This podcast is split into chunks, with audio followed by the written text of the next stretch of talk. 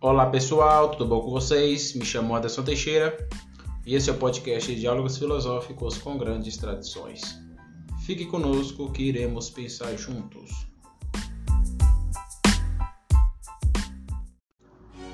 Pois bem, pessoal, chegamos em mais um episódio e vamos continuar caminhando aí sobre passos largos, né, sobre a metafísica.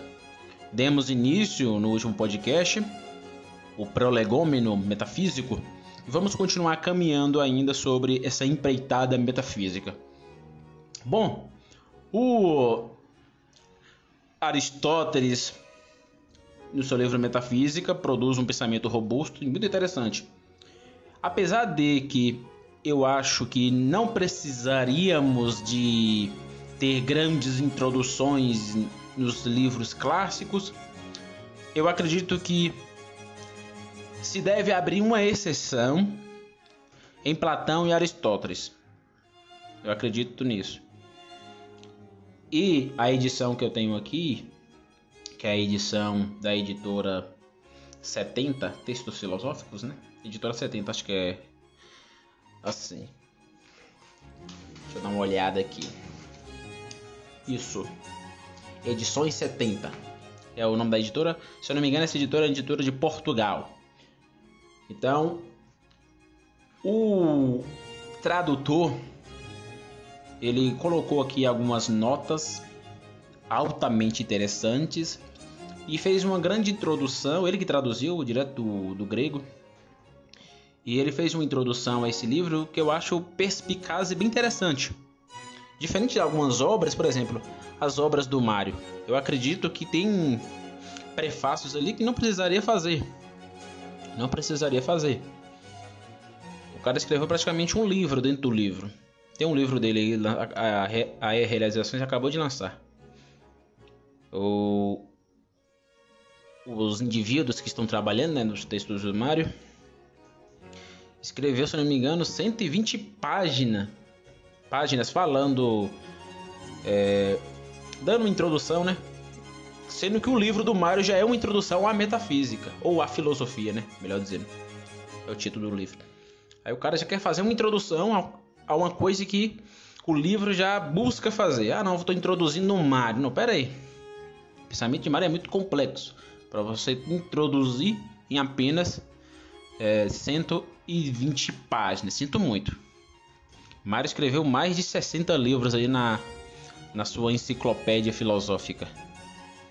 Então, você querer resumir esse, essa enciclopédia em 120 páginas, 110 páginas, é simplesmente impossível. Impossível. Então, é, tirando esses fatores que eu acho fatores absurdos que acontecem, né? Acho que é para deixar o livro, livro mais denso e conseguir ganhar mais dinheiro. O fator é mais economicista, né? É, a introdução do, da metafísica feita pela essa editora, pelo Carlos Humberto Gomes, é bem interessante. E eu quero ler aqui um ponto bem interessante para me introduzir e responder a pergunta. Né? Eu tinha feito a pergunta no último episódio: o que a metafísica busca? E eu quero ler esse, essa parte de, dessa introdução do Carlos Humberto Gomes para a gente pensar essa pergunta que eu fiz no último episódio. E a gente vai dar continuidade e continuar caminhando em águas profundas, profundas da metafísica.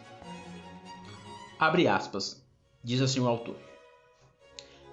Depois de algumas considerações úteis e pertinentes, porque decorem do próprio texto do filósofo, ou seja, Aristóteles, passa-se a indicar e a descrever as traves mestras da doutrina metafísica de Aristóteles, que é o ponto.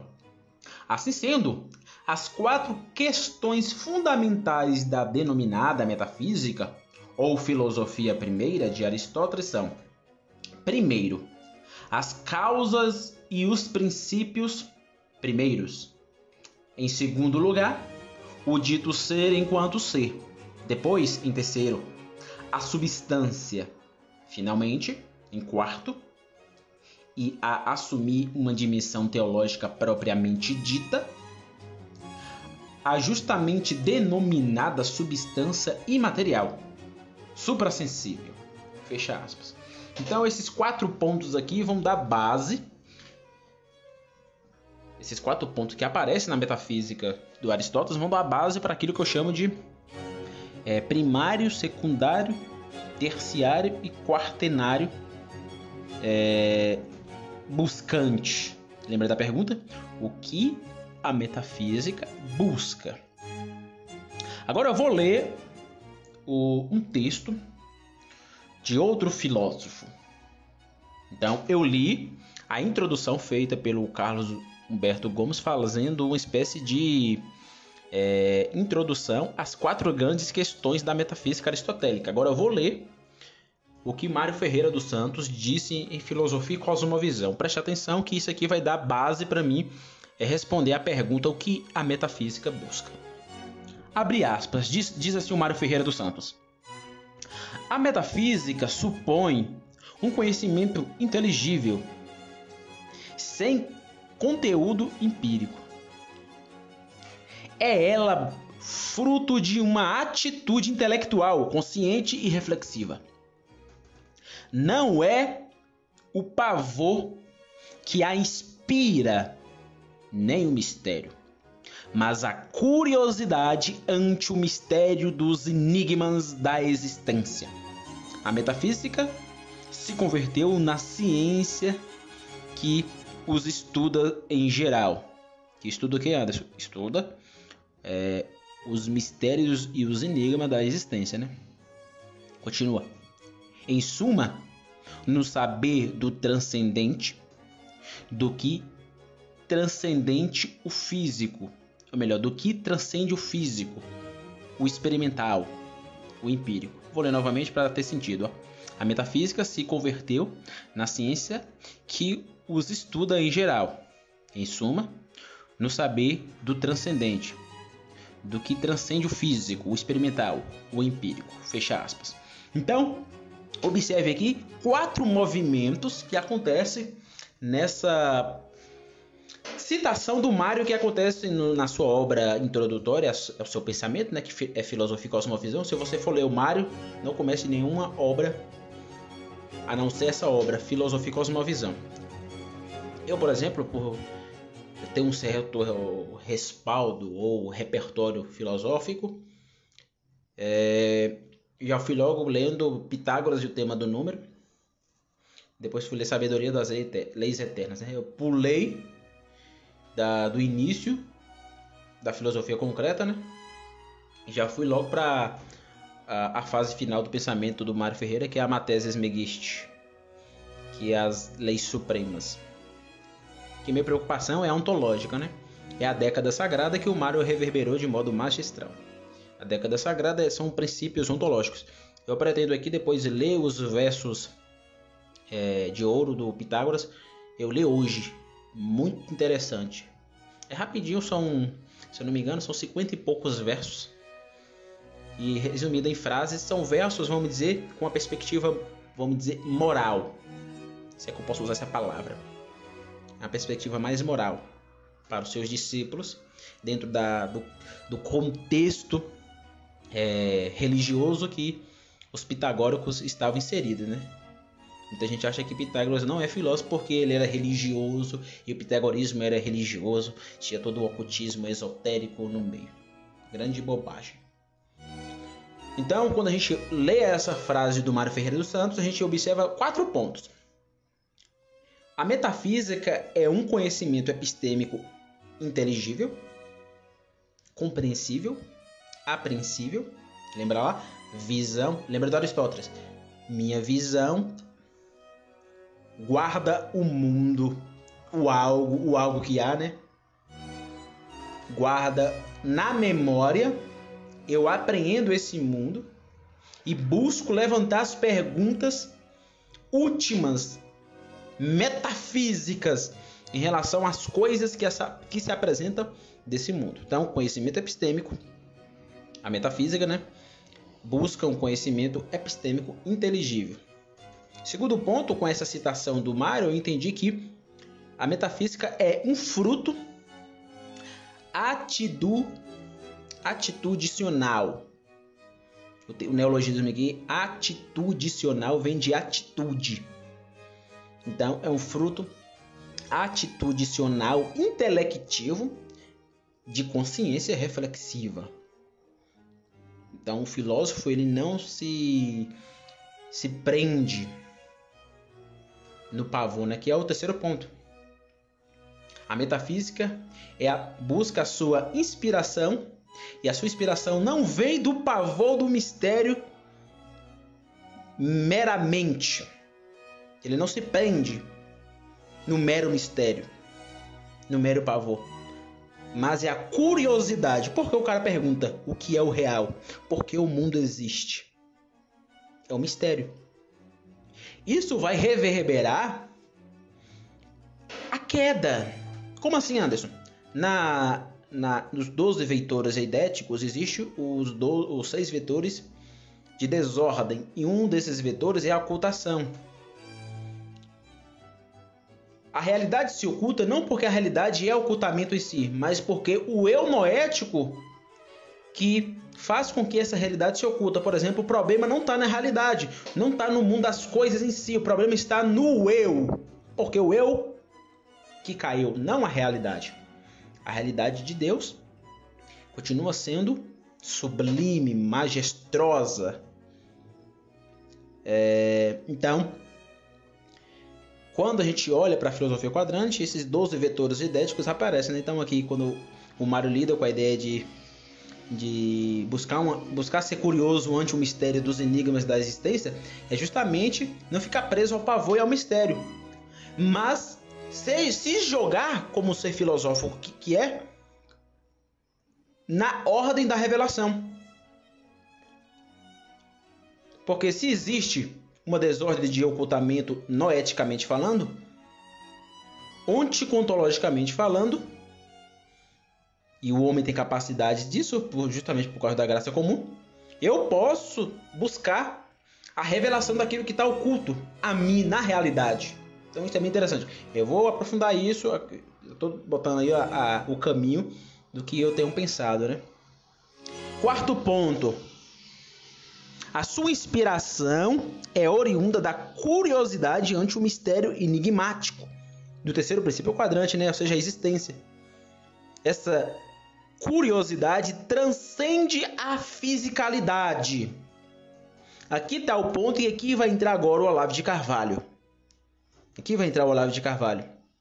Mas antes de entrar o Olavo de Carvalho, eu quero falar justamente dos quatro princípios buscantes. Então, o primeiro, respondendo aquela pergunta, né? O que a metafísica busca? Primeiro, a, a metafísica busca examinar o ser e suas propriedades estruturantes principiais. Lembra de Aristóteles? As causas e os princípios primeiros, fazendo aqui um link com Aristóteles e Mário Ferreira dos Santos, buscar as causas e os princípios primeiros é justamente saber que temos capacidades de conhecer epistemicamente de modo inteligível essa realidade que se apresenta na primeira. É um diálogo aqui, nessa busca de examinar o ser e suas propriedades estruturantes principais, entre Aristóteles e Mário Ferreira dos Santos. Segundo ponto, ainda mantendo esses dois filósofos, isso vai acontecer até o quarto ponto, né? É buscar o verdadeiro, buscar o que é verdadeiro. Então, entre o eu lógico esse eu lógico possui, isso a gente vai ver no terceiro ponto, possui a, a desordem noética, por isso que existem os, os, seis vetores de desordem, como eu acabei de falar.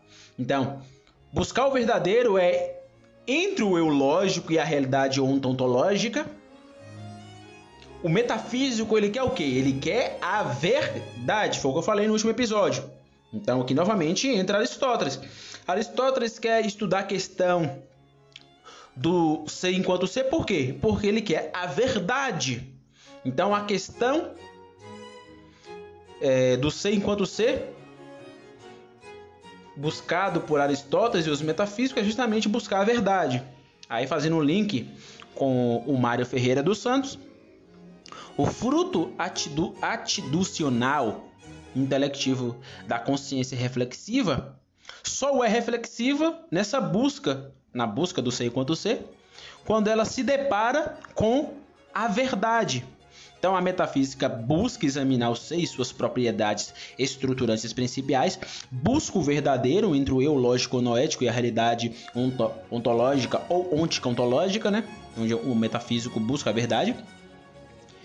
E nisso, ao lidar com ser enquanto ser, esse ser enquanto ser só pode ser buscado no fruto de uma atitude intelectiva onde a consciência reflete sobre a realidade, buscando a verdade da realidade.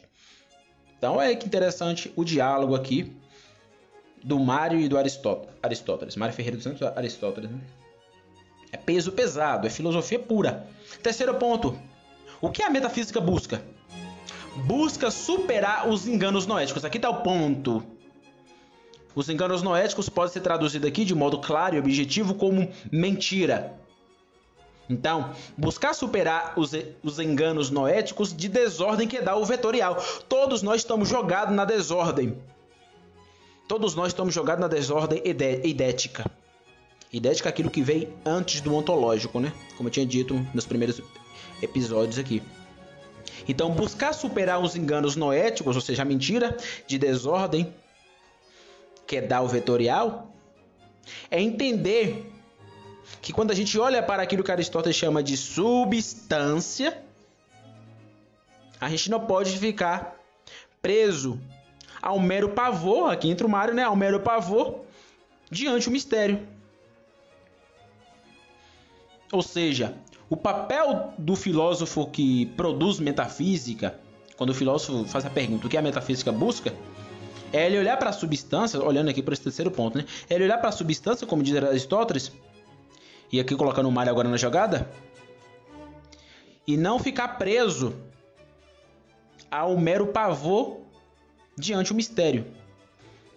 Mas, como diz o Mário, né? Colocar sua consciência intelectiva reflexiva na busca pela verdade diante do sei quanto sei. O sei quanto sei, substância, são a mesma coisa, né? São a mesma coisa. Todo C enquanto C é uma substância. Por exemplo, eu estou aqui com o meu cachimbo. O cachimbo é o, o, signo.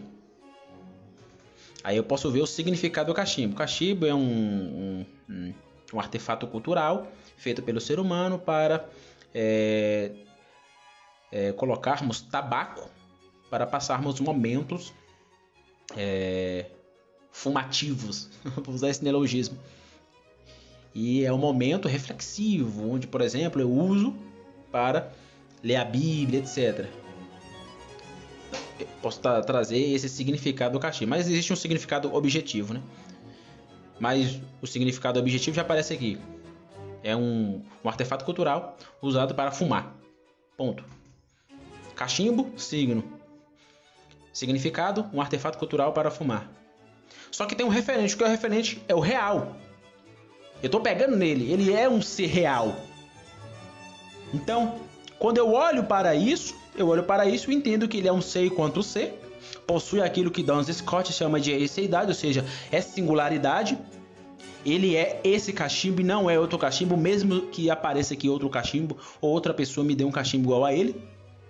Então ele é um ser quanto ser, possui esseidade, logicamente possui substância ósea. É um, um, um monte com ente.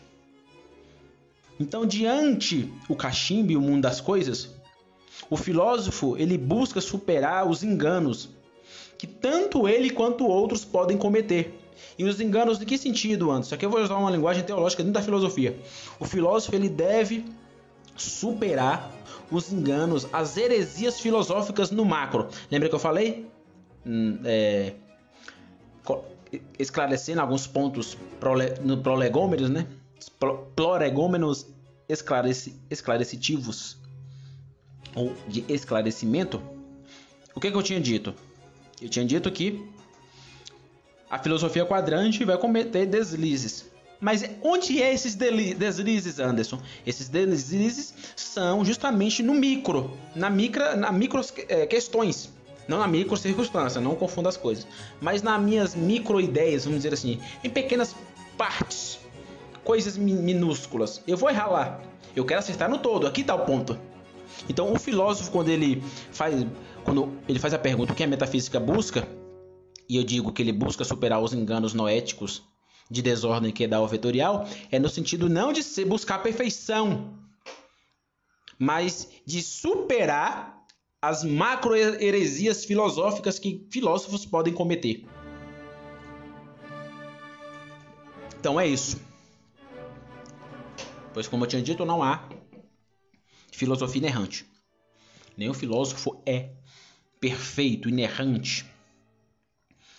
E aqui o quarto ponto que vai linkar com o Mário, né? A curiosidade que transcende a fisicalidade. Aqui eu vou jogar agora o Olavo de Carvalho e pensar de fato, começar a pensar de fato uma metafísica. Mas é impossível pensar metafísica sem o eu now, sem a consciência, sem a personalidade. Então, aqui eu vou dialogar com o Olavo de Carvalho porque eu acredito que ele tem um insight interessantíssimo. Mas vamos lá, continuando aqui. Então, repetindo, recapitulando. O que a metafísica busca, Anderson? Busca examinar o ser e suas propriedades estruturantes principiais, diálogo entre Mário e Aristóteles, né? Na questão das causas e princípios. Primeiros, o Mário diante a, a ideia de que o conhecimento epistemológico inteligível diante essas causas e princípios. Primeiro, dentro dessa examinação, é buscar o verdadeiro entre o eu lógico, noético e a realidade ontológica, onde o metafísico busca a verdade, aqui entra o ser enquanto ser, e ao lidar com o ser enquanto ser, na busca pela essa, essa, essa busca verdadeira, né? Entra o fruto da atitude intelectiva da consciência reflexiva, Mário e Aristóteles novamente, e depois buscar superar os enganos noéticos, ou seja, as grandes mentiras, quando o filósofo olha para a substância e fica preso a um mero pavor diante do mistério. Ou seja, tem medo da verdade. Essa é a grande questão. Os filósofos, muitos filósofos modernos e contemporâneos têm medo da verdade e acaba relativizando a realidade e impondo o seu pensar, impondo a, as suas ideias na realidade. Comete a famosa dissonância cognitiva. Tanto o analfabetismo funcional quanto a, a dissonância cognitiva ela, ela tem um problema, as pessoas que caem nessas, nessas questões têm um problema com a realidade. É a realidade, o grande problema é a realidade. E por fim, o que a metafísica busca? A metafísica busca o sobrenatural. Sim, o sobrenatural. Aí entra novamente o Aristóteles. Ou seja, a questão de assumir uma dimensão teológica propriamente dita, que é imaterial e suprassensível. E isso está em acordo com o que o Mário disse, né? Que existe uma curiosidade, o metafísico, né? Ou a metafísica, está diante uma curiosidade que transcende a fisicalidade. Então, é o espanto. Se espantar diante aquilo que transcende o físico. É... A metafísica é buscante. Buscante em que sentido, Anderson? No sentido de rastrear, de pescar, de procurar, de vis vistoriar, da vistoria. Então, primeiro ponto. Busca primária rastreal. É um neologismo. Segundo ponto, busca secundária pescatial. Vem de pesca. Neologismo. Terceiro ponto, busca terciária procurativacional, de procurar, neologismo. Quarto ponto, busca quaternária, neologismo. Então, são quatro pontos aí bem interessantes, né? Então, então existe uma busca primária, busca secundária, busca terciária, busca quaternária, que eu acabei de falar aqui respondendo a pergunta o que é metafísica, colocando aí em diálogo o Mário Ferreira dos Santos com o grande Aristóteles. Bem interessante, né? Então, é, uma metafísica não pode jamais abandonar a arte e aqui eu quero unir Platão e Aristóteles, ela não pode jamais abandonar a arte de se encantar pela realidade. Isso é Platão. E também jamais pode abandonar a arte de metodologizar a realidade. Isso aqui é Aristóteles. Então, respaldado debaixo da graça comum, eu digo que tanto Platão quanto Aristóteles estão corretos. Quando a gente faz metafísica, a gente deve olhar para os dois. Os dois nos colocam a arte do encanto e a arte da, da metodologia. Então isso é bem interessante, né? Apesar dos dois manter um embate né, na história da filosofia, a partir da graça comum e da visão cristã de mundo que me, me capta, eu consigo aí juntar os dois. Então, não, como eu tinha dito, não vou ficar aqui fazendo aquela brincadeira, ah, você é aristotélico, é platônico, não. Eu sou cristão, creio na graça comum e isso faz com que eu veja a verdade no ato de filosofar tanto em Platão quanto em Aristóteles, que é o berço da filosofia e tudo que vem depois é, herda o filosofar deles, deles que é em Platão e Aristóteles. Então, nessa arte dual, como eu acabei de falar aqui, né, platônica aristotélica, Paul Tillich, Paul Tillich, um teólogo e filósofo também que eu gosto demais, vai lidar justamente com a ideia de eros filosófico. O que é o eros filosófico, Anderson? Eros amor carnal, né? Ele vai dizer o seguinte, ó, na sua teologia sistemática. O eros filosófico é a, abre aspas, paixão por uma verdade que esteja aberta à abordagem geral, aberta e comunicável. Lembra lá que eu falei para você no último podcast? A realidade é um todo aberto para mim. Deus o fecha porque Deus é onisciente. Mas para mim ela sempre vai ser aberta, por isso que sempre vai existir filosofia, porque nenhum filósofo vai esgotar a realidade. Nenhum filósofo vai descobrir a doutrina última e final da realidade. Sempre vai haver filosofia e ciências particulares, porque ninguém é Deus. Simples. Simples. Simples e a maioria das pessoas não consegue entender, né? Eu fico besta por isso. A galera que tem PhD, doutorado, mestrado, escreveu trocentos livros não consegue entender essas coisas. Eu fico besta com isso. Então, aqui no quarto ponto, né, buscar o sobrenatural, entra a metafísica. Mas para lidar com o filosofar metafísico, eu tenho que colocar na jogada minha personalidade. Não tem como filosofar sem a personalidade do indivíduo. Porque quem filosofa não é um, um ser que não está aí na realidade, se constituindo como indivíduo. É um ser que se constitui como indivíduo. Então, antes de falar de uma metafísica diante o real, diante aquilo que se apresenta, diante a coisa que há, eu tenho que falar de uma metafísica ontologizante do eu e eu mesmo now. E aqui eu quero chamar o Olavo de Carvalho para o diálogo. O Olavo de Carvalho, ele é, o lado político eu não gosto, deixando claro, né? Esse lado bolsonarista, essa demonização da esquerda eu não gosto. É, acho problemático isso. Entendo lá o, o jogo retórico na política do dia, ele também foi demonizado pela esquerda, se eu consigo entender, mas também não não bebo disso porque eu acredito que a esquerda tem coisas boas para nos dizer. Aí se você que é católico e, e é e é olavista ou bolsonarista, não refute a mim, refute as escrituras. Refute a Bíblia. Refute a graça comum que está nas escrituras. Tá entendendo? Refute as escrituras. Então eu não bebo do lado político. E acho problemático essa demonização, da mesma forma que acontece na esquerda e identitária.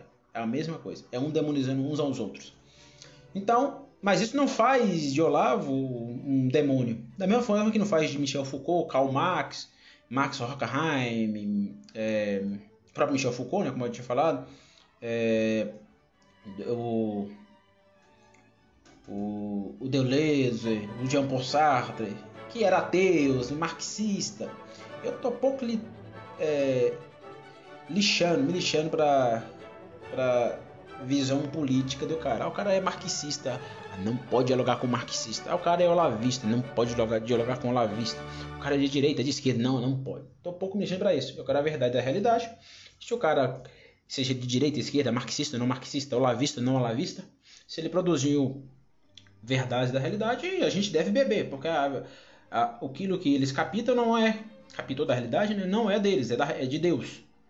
Então Deus, por meio da graça comum, fez com que eles captou algo da realidade. Isso, então isso acontece com o Olavo de Carvalho. Claro que existe a inteligência do cara lá, né? Deus deu a inteligência, ele capta, capta, melhor dizendo, verdades da realidade. Então, isso deve ficar claro. Então, quando eu olho para as 12 camadas da personalidade, as 12 camadas da, da personalidade, eu percebo justamente que aqui está um ponto central, que a gente não pode começar a filosofar sem a consciência interior do indivíduo, sem a personalidade interior do indivíduo. E o Olavo ele dá um, aqui um, um instrumental, vamos dizer, ontologizante antropológico. Essa, esse ontologizante antropológico é a interioridade do indivíduo se constituindo naquilo que eu chamo de baixa consciência, média consciência e alta consciência que já é uma interpretação das 12 camadas da personalidade a partir da filosofia quadrante. Vou explicar isso. Então, eu creio que o Olavo captou as 12 camadas e que aqui há um fundamento para o eu persona. Esse fundamento para o eu persona é ontologizante. Como é impossível, eu acabei de falar isso, né? Como é impossível filosofar sem a presença da consciência do eu não, as 12 camadas da personalidade são estruturas, eu vou chamar de estruturas antronoéticas apodíticas. Portanto, antes de olharmos para a realidade que temos aí fora, temos que olhar para nós mesmos como consciência ativa no mundo. É impossível filosofar sem a minha consciência.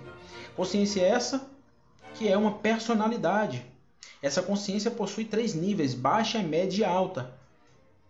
E aqui casa muito bem com o, as 12 camadas da personalidade com Olavo de Carvalho. E eu vou mostrar aqui, entre a décima camada e a nona camada, né, que está o papel do metafísico, de fazer metafísica e filosofar, lidando com é, a curiosidade para além do, da fisicalidade, ou seja, buscando o transcendente para além do empírico, para além daquilo que se apresenta na primeira. Então vamos lá. O que são as 12 camadas da personalidade? O Olavo de Carvalho vai é, caracterizar 12 camadas, onde ele vai batizar de a primeira camada, ele vai chamar de astrocaracterologia. É a primeira camada. Segunda camada é a camada da psicologia do destino. Terceira camada é a camada da, do aprendizado. Quarta camada é a camada famosa, e todo mundo fica falando disso, né? É o afeto interior. Quinta camada é a camada da autodeterminação do ego. Sexta camada é a camada da conquista de habilidades. Sétima camada é o papel social. Oitava camada é o eu diante da morte. Nona camada, a vinda intelectual. Décima camada, vida transcendente ou vida moral. Prefiro usar o termo moral, é, transcendental aqui, né? Vida transcendental. Décima primeira camada, o eu histórico.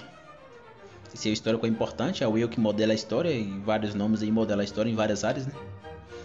E a última camada, que vale só para os grandes nomes como Moisés, Abraão, Apóstolo Paulo, São Tomás de Aquino.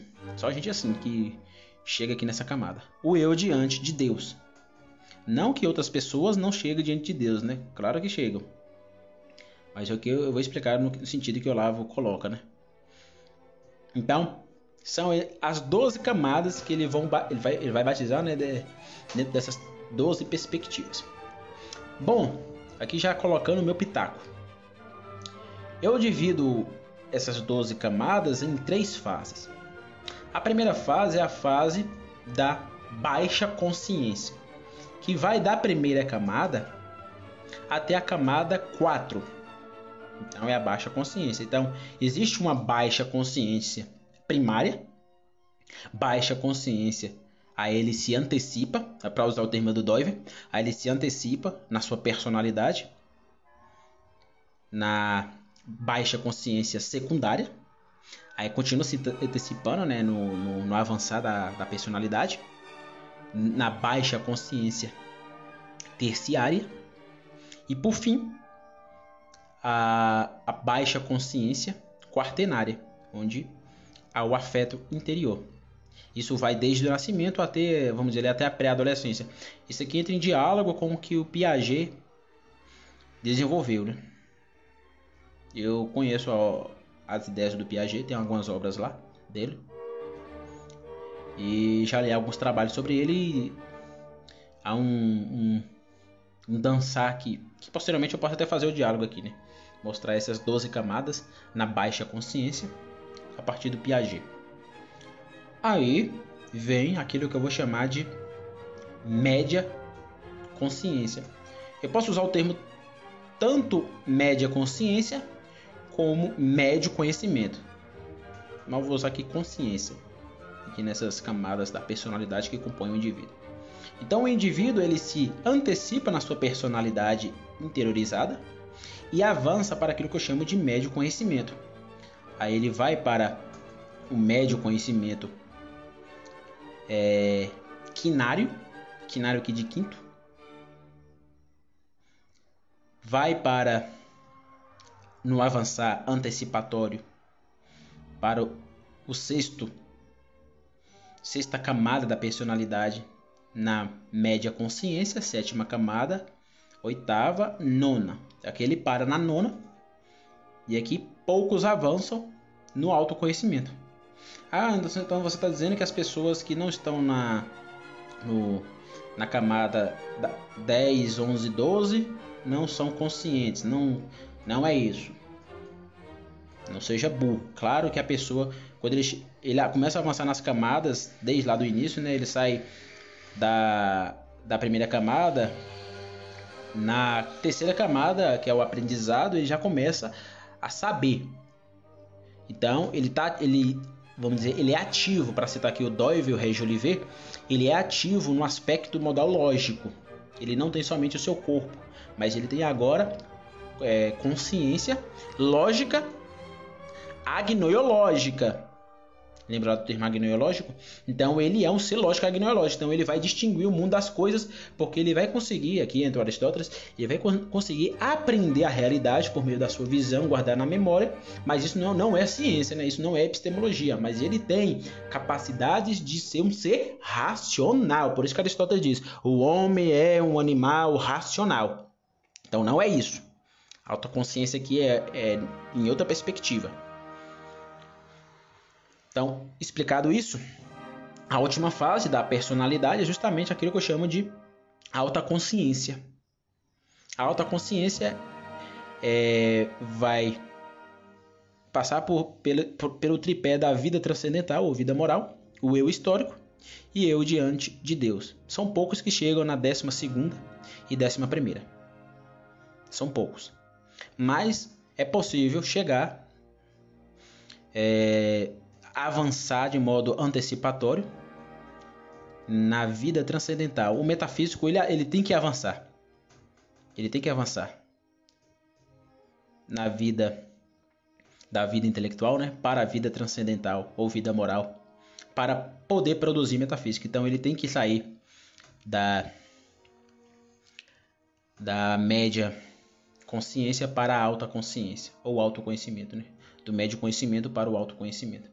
Aqui eu poderia usar para caracterizar os níveis, né? Hum, baixa consciência, média consciência e alta consciência. Eu poderia usar aqui para usar a filosofia quadrante a figura do quadrado na baixa consciência, a figura do pentagrama na média consciência e a figura do triângulo na alta consciência. Isso é bem interessante. Então eu olho para as 12 camadas da personalidade do Olavo de Carvalho a partir desse tripé quadrante aqui. Eu uso, como eu acabei de falar, uso figuras geométricas para deixar claro né, o que eu estou pensando aqui. Então, a primeira camada ela vai lidar justamente com a, o corpo na unidade controlativa, onde o, o bebê, só olhar para o bebê, ele tem o seu corpo, ele tem o, o, o, que é mais forte nele é o, o corpo é a dimensão biótica. Ele não está ativo na dimensão lógica, para usar o Doiver. Aí a segunda camada, ele vai lidar com a família. Aí entra a filosofia quadrante. Ele vai reconhecer os seus tus. Pai, mãe, irmãos. Então isso é bem interessante. Terceira camada, ao conhecimento primário, onde vai começar o espanto. Lembra da fase dos porquês da criança? Eu tenho lá meu filho e meu filho o tempo todo me perguntando por que disso, por que daquilo. É o avançar nas camadas, ele está com 6 anos. E eu não falei isso, né? Voltando aqui. É, da primeira camada até a quarta camada, a gente poderia falar aí desde o nascimento até a pré-adolescência. Da é, quinta camada até a nona camada, a gente poderia falar de, da juventude até a fase adulta. E da décima camada até a décima segunda camada, a gente falar, poderia falar da fase adulta, fase final da fase adulta, até a velhice. Até a velhice. Que é o eu diante da morte, né? E falar de velhice é falar da morte. Então, voltando, a quarta camada é justamente a ideia da afetividade, o eu afetivo, onde a carência afetiva é autodemarcante. É, quinta camada, essa quarta camada é bem marcada pela adolescência, aquela adolescência birrenta, onde o adolescente não pode ser é, questionado, que ele fica um, um ser birrento, birrento, preso na sua afetividade revolucionária. Que é um tema interessante, né? Eu, tinha falado que eu, uso, eu vou usar essa teoria aqui do Olavo para discordar da ideia de marxismo cultural, mas isso vai ficar para outra, outra, outra hora. A galera aí, por exemplo, a, o, o Guilherme de Carvalho, ele produz a ideia do, da revolução afetiva. Olha que loucura! A, a, a, ideia da revolução afetiva casa muito bem aqui com essa ideia da, do reducionismo de pessoas se retrocipando, se autorreduzindo na camada 4. Não é que a pessoa ele volta a ser um adolescente, não é isso. Ele, ele vai à fase adulta, ele pode até conquistar é, determinadas camadas, claro. Só que ele não, é, vamos dizer, ele não consegue lidar, ele não lidou com a quarta camada da sua personalidade, então o tempo todo ele pode se retrocipar e se auto-reduzir como persona interior e voltar à quarta camada. Isso é bem interessante. E aqui entra a revolução afetiva ou homossentimentales. Olha que loucura, velho. Eu fico besta. Olha que loucura. Que a gente vê aí todo mundo brigando, né? Se você pegar o Olavo de Carvalho, o Guilherme de Carvalho, os Carvalhos, né? por exemplo, um atacou o outro. Um, um ataca o outro. Isso aconteceu nas redes sociais. Um atacando o outro, um demonizando o outro. Mas olha que loucura. A ideia de um e a ideia do outro pode se casar. Pode se casar. Que loucura. Só é você sair do, do, do politicismo e sair da demonização. Sair da demonização que você consegue fazer isso. Só que os dois lados, tanto o lado, o lado olavista quanto não olavista, faz o processo de demonização. Então, simplesmente impossível. Então, dá para usar justamente a teoria do Olavo para refutar a ideia de marxismo cultural, mas não vou entrar nesse tema aqui agora. Isso fica para a próxima. Então, a quinta camada vai lidar justamente com o orgulho de si mesmo diante da vida, na força. É... O eu vencedor, né? Eu estou resumindo aqui que há o lado bom, vamos dizer, há o lado criacional, o lado que dá da, da, no avançar das camadas. Eu não estou lidando com isso, eu estou fazendo um resumo aqui, seja no lado bom ou lado ruim, né? A sexta camada lida com a objetividade, o bem objetivo, né? Por exemplo, ganhar dinheiro, trabalhar para sustentar a casa, independente do que as pessoas falam. Sexta camada. Sétima camada é se entregar é, diante de uma vida social, o que eu diante o tutus, filosofia quadrante, né? Vai deixar aí diante o social, a minha marca. Oitava camada é o ser diante da morte, onde a busca pela verdade começa a aparecer. E a ideia do sentido da vida, é, oitava camada, nona camada, melhor dizendo, né? É a busca pela verdade a qualquer custo. É por isso que eu falei que o filósofo entra aqui, né? A busca da, pela verdade a qualquer custo, a vida intelectual, né? Onde é, Eu não tenho paz enquanto achar a verdade. Então, começar a demarcar a minha intelectual, intelectualidade diante da sociedade já é um processo aqui, onde eu me coloco, eu me coloco diante da sociedade como um ser intelectual e eu quero impactar de, de algum modo a sociedade. E aqui, são para poucos, a décima, a décima primeira e a décima segunda camada. A décima camada lida justamente com a ideia onde o eu se coloca como ser maldoso. Ele tem noção da sua quedalidade. Ele morre pelo que ele acredita. Lembra lá do Ortega C a ideia dos náufragos? Faz todo sentido aqui agora, na décima camada, onde é, o eu pode ser mal, minha personalidade pode ser má. E diante dessa maldade eu morro, porque eu estou buscando a verdade. Lembra das camadas oitava e nona? Eu estou buscando a verdade, na nona camada eu quero buscar a verdade a todo custo, mesmo que me custe a paz. Então, podemos ser maus, mas eu morro pelo que acredito. Então, nessa camada eu quero obter meios para exercer a minha intelecção no social. É o eu moral ou eu transcendental? Porque eu começo a pensar na morte. Na verdade, eu já comecei a pensar na morte, mas aqui se intensifica porque é o eu transcendental diante da realidade que se apresenta, né? Então tá, tá para além da fisicalidade, como diz o Mário Ferreira dos Santos. E as duas últimas camadas da personalidade é o, a figura histórica, né? É o eu histórico. São poucos que modelam culturas. São poucos que chegam na décima primeira camada. Quando a gente olha para o Brasil, você faz aquela pergunta: quem são os personagens que modelou a cultura brasileira? Então, esses conseguiram chegar nessa camada aqui que o Olavo fala. Então, é a modelação histórica. A modelação aqui é um, um linguajar, vamos dizer, cosmonômico. Na verdade, eu usei um linguajar cosmonômico aqui, do Everdiano, para lidar com as camadas da personalidade. Porque eu não sou lavista, não sou lavista, então é, Posso ser que eu não seja fiel aqui ao, à semântica do Olavo de Carvalho, mas fui fiel ao, ao tratar aqui de cada camada, né? Então pode ser que escapou e escapou. Claro que escapou aqui, que eu não esgotei tudo que o Olavo problematiza nas duas camadas. E por fim, a última camada é o sujeito transcendental, onde ele tem medo de decepcionar diante de Deus. Não que outras pessoas que estão nas outras camadas não tenham medo de decepcionar Deus. É porque nas outras camadas eu estou interessado, por exemplo, em cuidar da minha família, em trabalhar, ou em produzir uma vida intelectual. Isso me, me ocupa muito. Só que na última camada, o que só vai me ocupar de modo central é, é o eu diante de Deus. E somente pessoas com grande característica conseguiu chegar nessa camada, que é, por exemplo, Abraão, Moisés, é, o apóstolo Paulo. Eu não colocaria Jesus porque Jesus é Deus, né? Jesus transcende as camadas da personalidade. Jesus não apesar dele ter passado como humano pelas camadas da personalidade, ele transcende. Ele transcende, ele é Deus. Então, é igual falar Jesus é Deus, sabe? Tem um problema com isso. Jesus não é Deus, não. É, Jesus é filósofo. Tem um problema em, em, em pessoas que dizem que Jesus é filósofo. Porque filósofo é bem imanente, é uma coisa imanetizada demais.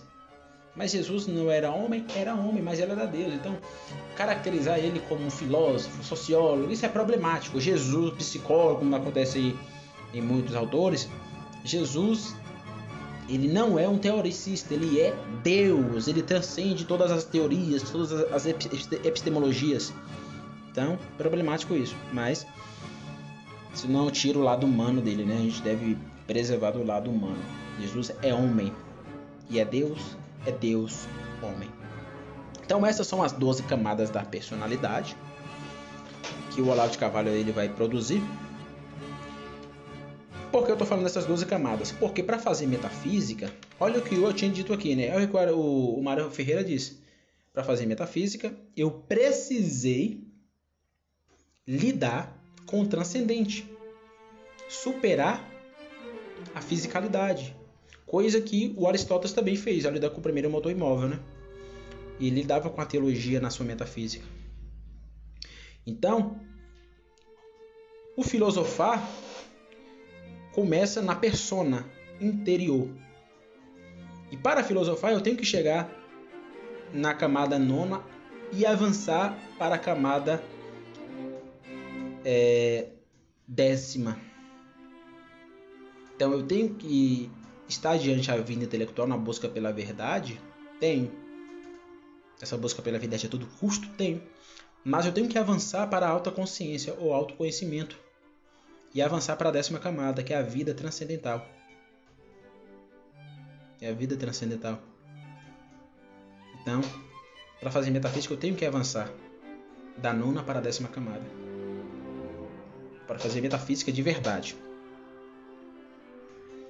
Há um ponto interessante também, por exemplo, o Olavo de Carvalho não acredita no inconsciente. Eu já vi uma aula dele no YouTube.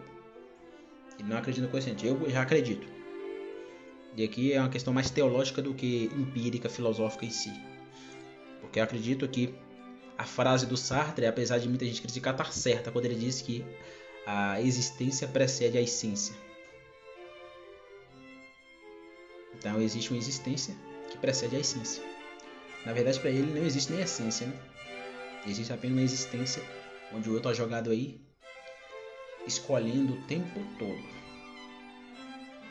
Escolher, não escolher, né? Melhor dizendo, é escolher para Sartre.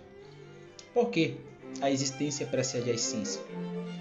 Porque antes da queda no pecado éramos senhor da nossa própria casa. Aqui entra a psicanálise. Eu gosto muito da psicanálise. Eu sei que Olavo odeia Freud, os olavistas odeiam Freud, mas não tô aqui para ficar babando ovo de ninguém não. E isso é uma leitura teológica, ouviu? Para alguém, algum olavista que estiver escutando isso aí, é uma leitura teológica. Quando eu lido com teologia, eu estou lidando com algo que transcende, que não tem, vamos dizer, conteúdo empírico provável a questão teologal. Antes da queda, Adão e Eva, Eva eram jogados na essencialidade. E psicanaliticamente eles não tinham inconsciente, eles eram senhor na vida interiorizada, eles eram senhores de si próprios. eles eram verdadeiramente autônomos Olha que interessante, eles eram verdadeiramente autônomos. Porque eles sabiam quem era o seu criador. Então eles eram verdadeiramente autônomos. Só que o que aconteceu? Com o pecado, eles foram jogados no conhecimento e esse conhecimento os lhe jogou, o conhecimento do bem e do mal, né? Nos jogou e os encurvou diante de si próprio. Então, a totalidade da consciência que reinava em Adão e Eva foi perdido. Agora sobra apenas um resquício da consciência diante da totalidade do inconsciente. O inconsciente é o lado tenebroso. É por isso que Paulo vai dizer: o bem que eu quero fazer não faço, mas o mal que eu não quero, isso eu vou e faço. Por quê? Porque o que me domina é o meu lado tenebroso, é o meu lado obscuro. Eu sou a grande casa, está escuro dentro de mim. O C.S. Lewis, para quem aí. Ah, Anderson está discordando de Olaf, que Anderson é Discorda também do C.S. Lewis. C.S. Lewis, em Cristianismo Puro e Simples, vai dizer isso, que a psicanálise não refuta, não tem contradição com o cristianismo. Na verdade, alguns excessos de Freud, né, que a gente deve rejeitar, mas a psicanálise em si tem verdade. A verdade é justamente aqui. Antes da queda, o homem, é, a, a essência precedia a existência. Após a queda, a existência do inconsciente passou a preceder a essência. Perdemos o contato com Deus, apesar desse contato não ser destruído coração nos jogou, coração a chamar, coração do homem nos jogou no inconsciente. É por isso que somos seres pecadores, somos maus, porque a queda fez isso no nosso coração e isso teve resquício, isso atingiu a, no, a, a nossa dimensão noética, a nossa dimensão pensamental. Por isso que você é mau. Por isso que você faz pensa coisas absurdas. Depois parar para pensar, olha as coisas que a gente pensa. Cada absurdo. Por quê? Porque a existência precede a essência. A essência foi perdida no Éden. É por isso que teve que haver a redenção. E na consumação voltaremos para a essência e deixaremos essa existência de inconsciente que é da tenebrosa. Então, minha leitura é teológica.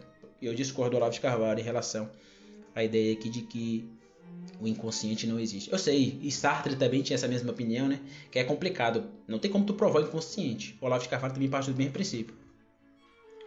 Como provar o inconsciente? É praticamente impossível, né?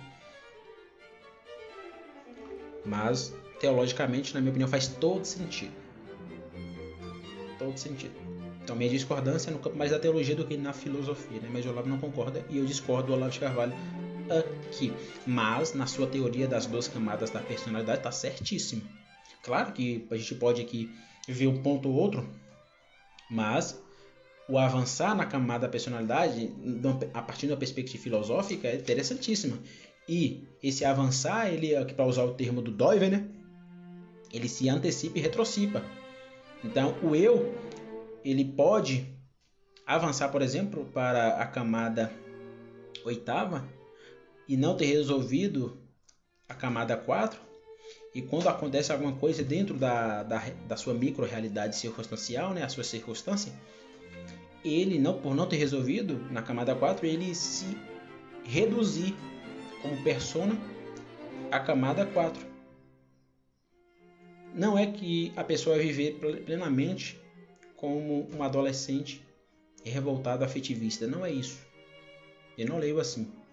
Eu leio aqui uma leitura mais doiverdiana. É um reducionismo que acontece na personalidade do indivíduo. Quando ele não resolve no avançar das camadas, quando ele não resolve determinados fatos de sua personalidade. Então ele sempre se reduz como ser jogado aí, persona. Então, é, resumindo, camada 1 é, há uma responsabilidade né, pela existência no corpo, como respirar ou alimentar. Camada 2 há uma integração com o que vem de fora, desde a hereditariedade até a, o temperamento. Camada 3, o desenvolvimento do processo cognitivo e perceptivo, ou seja, os famosos porquês. Quarta camada é a famosa, né? O desenvolvimento afetivo, é, de modo que quem fica nela fica carente, afetivista, o homo sentimentalis, né? A revolução afetiva, olha que interessante, eu tinha falado, né? Olavo de Carvalho e Guilherme de Carvalho. Ambos, ambos não se bicam, né? Ou não se bicaram, porque o Olavo de Carvalho morreu, né? É, quinta camada, a individuação e a autoconsciência. É, sexta camada, a camada da, da, da integratividade, a aptidão da vocação, né? Sétima camada, o des, desempenho desempenho do papel social, de modo com que os atos beneficiem os outros. Oitava camada, a síntese da sua personalidade. Nona camada, o início da vida intelectual. Décima camada, o desenvolvimento da personalidade transcendental. Aí vem as duas últimas camadas, que é a marca histórica e o, o eu diante no encontro com Deus. Marcas dos santos e de autores bíblicos como Abraão, Moisés e santos aí da Igreja Católica, né? Chegaram aí nessa camada. Eu, por exemplo, acredito que Calvino chegou nessa camada. Martin Lutero não. Mas acredito que Calvino chegou. Os católicos vão ficar doidos com isso, mas estão nem aí. Então, qual é o ponto aqui? O ponto é justamente que para se fazer metafísica, eu preciso estar entre o início da vida intelectual ao desenvolvimento da personalidade transcendental. Então, eu tenho que me avançar, sair da baixa consciência, consciência, passar pela média consciência e atingir a alta consciência. Para fazer metafísica, eu preciso disso. Então, o filósofo que possui uma vida intelectual é, ele se antecipa no desenvolvimento de sua personalidade até chegar na transcendental, buscando um saber metafísico. Um saber metafísico. Esse saber metafísico indo até o quartenário, né? Que eu tinha dito a... logo no início. Esse quartenário é justamente buscar o sobrenatural. Buscar o sobrenatural, lidando com a unidade da consciência, aqui é a, a ideia do Olavo de Carvalho, né? A unidade da consciência na unidade do conhecimento. Ele vai definir a filosofia assim. E definir a filosofia no quadrante. O centro da filosofia consiste em quatro princípios últimos: conhecer Deus, a realidade, Deus a si mesmo, a realidade e o outro. Essa é a minha definição filosófica. Ele vai definir, tem verdades, claro, não estou aqui refutando, mas ele tem um modo de filosofar, eu tenho outro modo de filosofar, né? O Olavo de Carvalho. Então, é isso. Para se fazer metafísica, eu preciso avançar na personalidade como indivíduo. Caso contrário, será simplesmente impossível filosofar metafisicamente. Então, pessoal, muito obrigado. Até a próxima. Tchau, tchau.